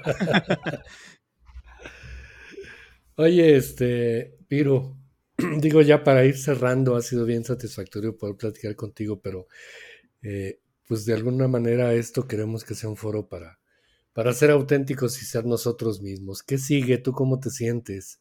¿Cómo ves que, que, que esto de los juegos vaya a, a, a tender ser dentro del corto plazo del mediano plazo. Eh, haz de profeta tú con todo el conocimiento que tienes. ¿Qué podemos esperar del mundo de los juegos de mesa? Buena, buena pregunta, de eh, Mario. Madre mía. pues a ver, em, yo creo que en España eh, ahora mismo estamos en una parte en, la bajada de la curva, ¿vale? De la, de la, forma de onda. Estamos ahora mismo un pelín en recesión.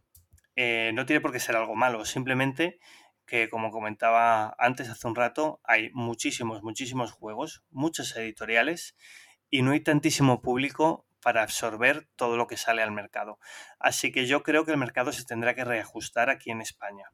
Y ese reajuste pues se hará, pues algunas editoriales tendrán que cerrar, algunas tiendas tendrán que cerrar y bueno, habrá que esperar a que gente nueva entre en el, en el mundo de los juegos. Yo creo que de aquí a cinco años el mercado en España tendría que consolidarse y dar esos pasos a menos productos con más calidad y menos editoriales, pero editoriales eh, que hagan más cosas más serias. O sea, porque al final Berkami, Kickstarter, estas plataformas permiten a todo el mundo sacar juegos, pero no todos los juegos tienen la, la calidad que deberían tener. Pues yo creo que en unos años el mercado se podría ajustar un poco en eso, a, que la gente además viera que en realidad en el mundo de los juegos de mesa no hay tantísimo dinero, son negocios que viven un poquito por, eh, pues por, por, la pasión. Y lo ideal para que el mercado se terminara de consolidar y que funcionara del todo, que, que estuviéramos totalmente en España eh, pues integrados en la, en la sociedad como otra cultura, como otro método de cultura, sería que, lo, que en España se nos, se nos considerara eh, bien cultural, o sea, que nos dieran la posibilidad de que en vez de tributar con el 21 del IVA, se tributara con el 5 como en los libros. Eso haría que los juegos de mesa no se pudieran rebajar más de 5 por ley, más de un 5%, por lo cual evitaría muchas competencias desleales y luego aparte haría que el margen de beneficio fuera más para, para las editoriales y para las tiendas. Eso daría un poquito de pulmón a la industria y permitiría que creciéramos un poquito más. Si eso se consigue en cinco años, estaremos muy bien. Si no se consigue en cinco años, pues habrá gente que, al final pues tenga que cambiar de negocio y, y, como os decía, un reajuste. Y vosotros, que podéis ver un poco el panorama desde vuestro sitio, pues vuestra lucha es que os abran las barreras para que os lleguen más juegos, que es fundamental porque la gente la tenéis, y que en vuestro país los gobiernos se den cuenta de que tienen la posibilidad de un negocio sano, de un ocio saludable, de un ocio que además reúne y une a la gente y que, lo promuevan y que lo, y que lo ayuden y que lo patrocinen porque, porque en realidad hay muchísima gente en Latinoamérica deseando jugar y cuando los gobiernos se den cuenta del gran poder que tiene esto, incluso aunque lo vean como negocio, no me importa, que vean, que vean los juegos de mesa como un negocio si lo hacen para bien, para hacer que crezca, que ayuden un poquito a que, a que la comunidad allí juegue, eh, subvencionando eventos, con el tema de los IVAs culturales también, con todo eso. Si se consigue en España y luego se consigue en México, por ejemplo, eh, estaremos todos un poquito más cerca de que esto esté consolidado y que el día de mañana abuelas, eh, abuelos, padres e hijos jueguen en una misma mesa, todos a un juego de mesa, y no sea algo raro, sino algo normal, algo que esté pues eh, normalizado en la sociedad, que es el punto que nos falta. Aquí en España mis padres nunca han jugado, yo juego, los hijos de mis compañeros, yo no tengo, pero si tuviera o los hijos de mis compañeros van a jugar y al final cuando seamos abuelos seguiremos jugando con nuestros hijos y nuestros hijos con sus hijos. Estamos a una generación de quizás de dar ese salto generacional que podría ser tan importante. Lleno de riqueza tu comentario y creo que resume el sentir de muchos de nosotros, eh, sobre todo ya entrados en años, perdón por comentarlo así, Piru, porque pues ya somos, somos adultos hechos y derechos, y eso es lo que quisiéramos ver sin duda. A veces se olvida cuál es el interés genuino de un hobby como este. Y, este, y estoy completamente de acuerdo y creo que muchas de, la, de las personas, de nuestros seguidores que, que nos escuchan estarán de acuerdo. ¿Qué tenemos que hacer nosotros, Piru? Nosotros jugamos, nosotros creamos contenido, nosotros vendemos juegos, nosotros importamos, nosotros compramos juegos. ¿Qué tendríamos que hacer? ¿Cuál debería ser nuestra fortaleza en este momento? Pues si supiera todo, haría un libro y me haría rico. Así que... Es nada más un interés genuino de abusar un poquito de tu expertise. Entiéndelo así, nada más, tranquilo. Sí, no sé, yo, creo que estáis haciendo las cosas muy bien, es lo que te decía.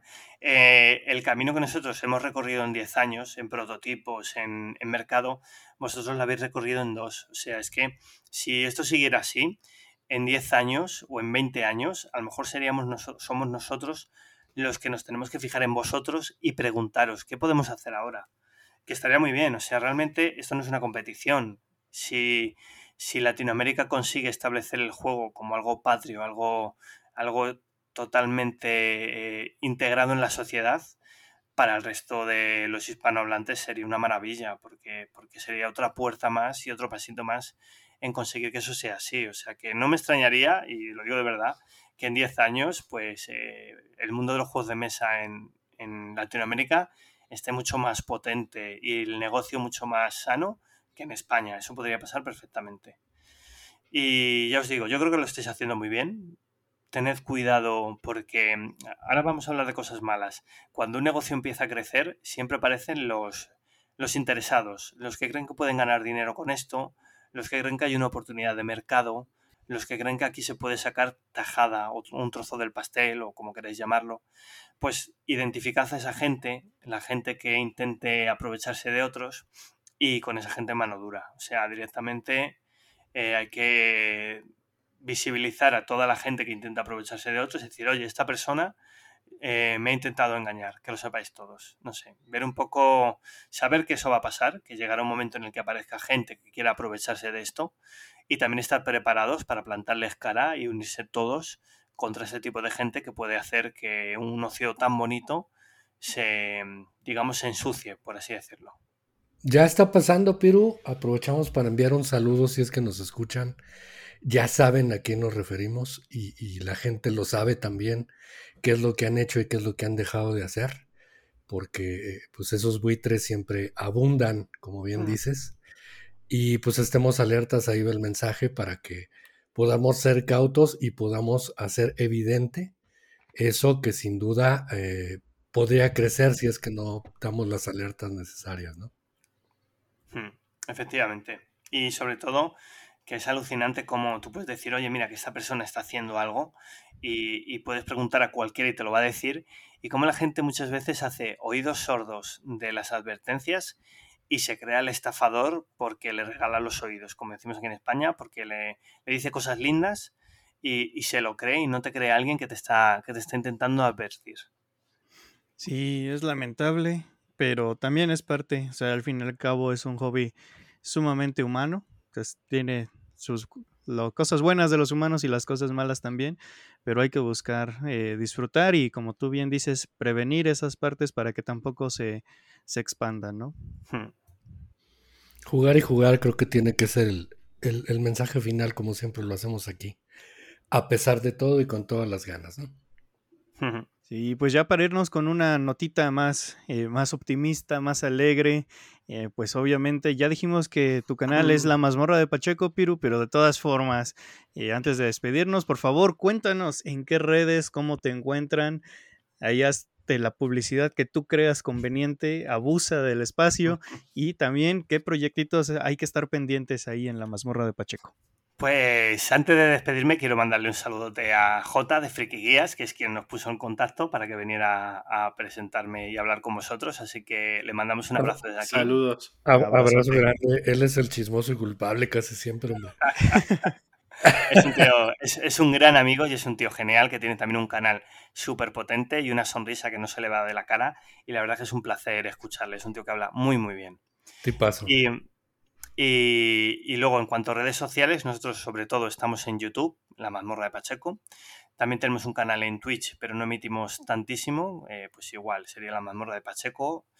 Eh, tenemos eh, el Instagram con el mismo nombre, Facebook y Twitter, aunque Twitter no lo usamos mucho. Y os cuelo un consejo rápido también para la gente que nos estáis escuchando. menos es más también en este caso y si no vais a poder administrar una red social, no la abráis. Tuvimos un Discord pero como no nos daba la vida para, hablar e interactuar con Discord, lo cerramos. No tenemos canal de Telegram ni de, ni de WhatsApp por lo mismo, porque no nos iba a dar la vida para contestar a la gente. Así que al final nos movemos sobre todo, sobre todo con YouTube, con Instagram y luego Facebook y Twitch y Twitter, un poco en ese orden. Y todo buscando la mazmorra Pacheco o Pacheco es azul, que es otro como nuestro otro nick. Perfectísimo. Y pues ya saben, entonces manténganse al pendiente de las redes de Piru para que no se pierdan nada de su contenido. Piru, la verdad, un gustazo, un honor haberte podido platicar contigo, compartir este espacio y también pues un gran agradecimiento a todos los que nos escuchan, a los que llegaron hasta el final del episodio. Ya saben quiénes son ustedes y por qué los queremos. Y desde luego, no se olviden que nos pueden escuchar a nosotros en todas las plataformas de podcast y también andamos en Instagram porque no damos para más redes, como bien dice Piru. Y también Estamos en YouTube los sábados en el canal de Geek Night Games. Nosotros nos vamos despidiendo. Tomen agüita, yo les digo adiós y cedo el micrófono para que Piru, Mario y Omar se despidan. No dejen de jugar. Pues nada, por mi parte que ha sido un placer enorme y me estoy dando cuenta que no te contesté a la anterior pregunta de cosas por venir. En un par de semanas eh, tendremos el vídeo haciendo el unboxing de la placa de los 100.000 suscriptores. Eso, échale un ojo. Uy, chuladita, eh, chuladita. ilusión. Lo único, y por lo demás, pues un placer charlar con los tres. Felicitaciones por ello. Seguramente saldrá en simultáneo porque traemos un desfase ahí de, fechas de publicación. Entonces, luego, luego voltean a ver el, canal de, la mazmorra de Pacheco para ver ese video. Si no está ya, está en días. Sí, si no está, pues coméntenle en su video más reciente. ¿Y la placa? ¿Y la placa? Ya saben. por supuesto. Entonces, bueno, gracias por el, por el adelanto. Ha sido un, verdadero placer pues, platicar contigo. Este es tu espacio. De todos los amigos que han aceptado venir, eh, la intención es pues quitarles un poquito de su tiempo para que se la pasen bien y, que sea una alternativa, que anden pensando por ahí cosas chuecas. Entonces, siempre es eh, grato tener a, alguien como tú, este Piru. Gracias por aceptar venir y gracias a todos los que llegaron hasta el final con nosotros. Es correcto, muchísimas gracias. Espero que tengan un excelente día, tarde, noche, lo que sea que nos estén escuchando. Y nuevamente gracias, Piru. Felicidades a la mazmorra de Pacheco. Pásensela excelente. Hasta luego. Abrazo a todo el equipo, Piru. Bye. Gracias, gracias.